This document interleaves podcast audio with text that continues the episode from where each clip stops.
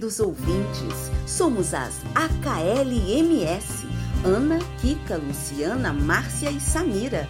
Estaremos coladinhas em vocês quinzenalmente às quintas-feiras com Leitura Nossa Doce Loucura.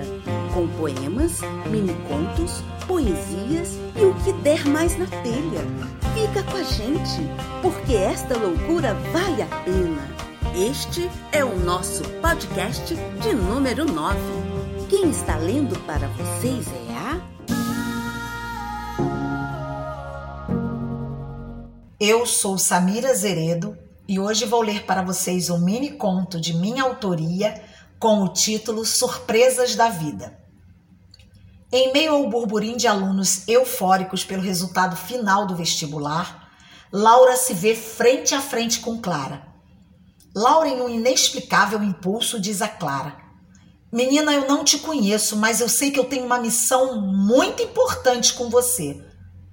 As duas foram classificadas e, durante todo o período de faculdade, mantiveram uma amizade sincera e serena. Após a formatura, cada uma seguiu seu caminho. Clara deixa o Rio e vai morar em outro estado.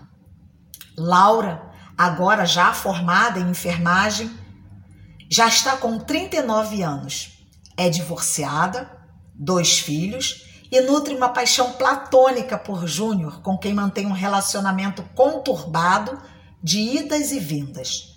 Júnior tem a mesma idade. É divorciado, um filho e mora com a mãe. Clara se incomoda com o fato dele não parar em emprego e ter se estagnado na casa da mãe. O sexo entre eles é louco, prazeroso, Laura, mesmo adorando a companhia de Júnior, faz questão de mantê-lo distante da sua família. Mas Júnior quer mais. Ele sonha em morar com Laura. Alguns anos se passaram e Laura é procurada por Clara, que acabara de chegar da Bahia. Bastou uma tarde juntas para que a amizade fosse renovada. Clara fala de suas dores, perdas, desamores. Ela não está nada bem. Tudo por conta de uma paixão não correspondida. Clara chora. E como chora!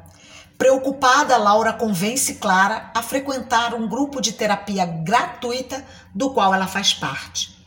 Com os dias, Clara se mostra aliviada por um lado e preocupada por outro. É que na terapia pediram a ela que procurasse ajuda espiritual. Laura prontamente levou Clara a um local de confiança e respeito. Clara volta feliz e, não fosse pela falta de emprego, tudo teria voltado ao normal. Laura pede que não se preocupe e diz que vai falar com seu chefe. Dois dias se passaram e Laura dá a boa notícia a Clara. Segunda-feira estaremos trabalhando juntas. Elas se abraçam. Laura e Clara passaram a fazer tudo juntas, como nos tempos de faculdade. Trabalho, terapia, tratamento espiritual, barzinhos e passeios.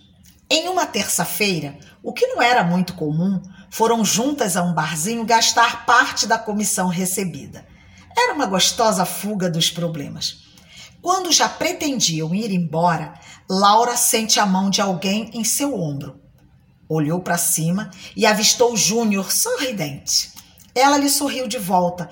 Ele, reverente, deu-lhe um beijo na boca quase indecente. Hã, intimidade de muitos anos.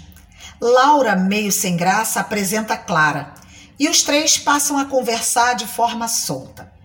Laura decide que já é hora de ir. Levanta para pagar a conta e deixa os dois na mesa, embalados por gargalhadas. Clara foi para casa enquanto Laura e Júnior seguiram para um motel.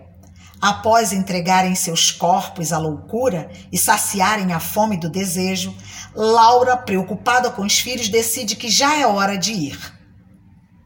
Duas semanas se passaram. Laura chega ao trabalho dez minutos atrasada porque o filho estava com febre. Clara chama Laura para uma conversa em particular. Clara conta a Laura que está apaixonada por Júnior e que estão juntos há mais de uma semana. Laura fica atordoada e perde o chão. Como isso aconteceu? Como eu não percebi? No mesmo instante, o telefone toca. É Júnior querendo se explicar. Laura simplesmente desliga. Sufocada, Laura pede demissão, deixando tudo para trás, levando consigo dor, incerteza, medo, raiva. Laura chega em casa calada e com muita dor de cabeça. Toma um banho, coloca a janta dos filhos e se afoga em uma garrafa de vinho. No dia seguinte, acordou cedo e começou a remexer fotos, cartas, livros, toda uma história de anos. E se pergunta: por quê? Por quê? Dói, sufoca. Como levantar? Como fazer para seguir em frente? O mais estranho é que a palavra traição em momento algum lhe veio à mente. Bastou um mês para que Júnior e Clara oficializassem a união e mais três meses para que Clara engravidasse. No sexto mês de gravidez, Clara fica muito mal e dá entrada em um hospital particular. Por coincidência, o hospital que Laura trabalha, e nesse dia ela está de plantão. Laura encaminha Clara rapidamente à emergência Clara ainda tem tempo de pedir desculpas a Laura e suplicar que olhe por sua filha. Ela diz que a bebê se chamará Laura. Clara não resiste, enquanto sua filhinha prematura luta bravamente pela vida. Durante os três meses de internação, Laura olhou e cuidou com carinho da filha daquela que um dia fora sua amiga sem mágoas, sem dores, sem nenhum questionamento, inexplicavelmente somente por amor. Em todo o tempo de internação da bebê de Clara, Laura e Júnior mal se cumprimentavam. Um dia, Júnior se aproxima e agradece tudo que Laura tem feito e comunica que Laurinha será sua afilhada. Laura dá um sorriso piedoso para Júnior que acrescenta: Você não pode rejeitar, não é? Não se rejeita a filhada, você sabe. Laurinha finalmente deixa o hospital e é batizada. É uma bebê saudável e muito amada. Laura não poupa paparicos a essa filhada tão especial e querida.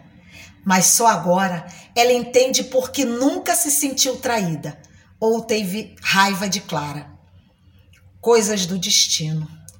Júnior e Laura, aos poucos, sem cobrança, reconstroem a confiança perdida.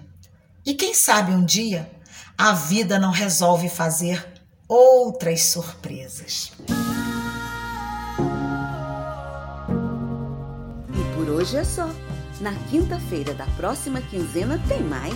O nosso muito obrigada e esperamos contar com a sua audiência no nosso próximo podcast de Leitura, nossa doce loucura.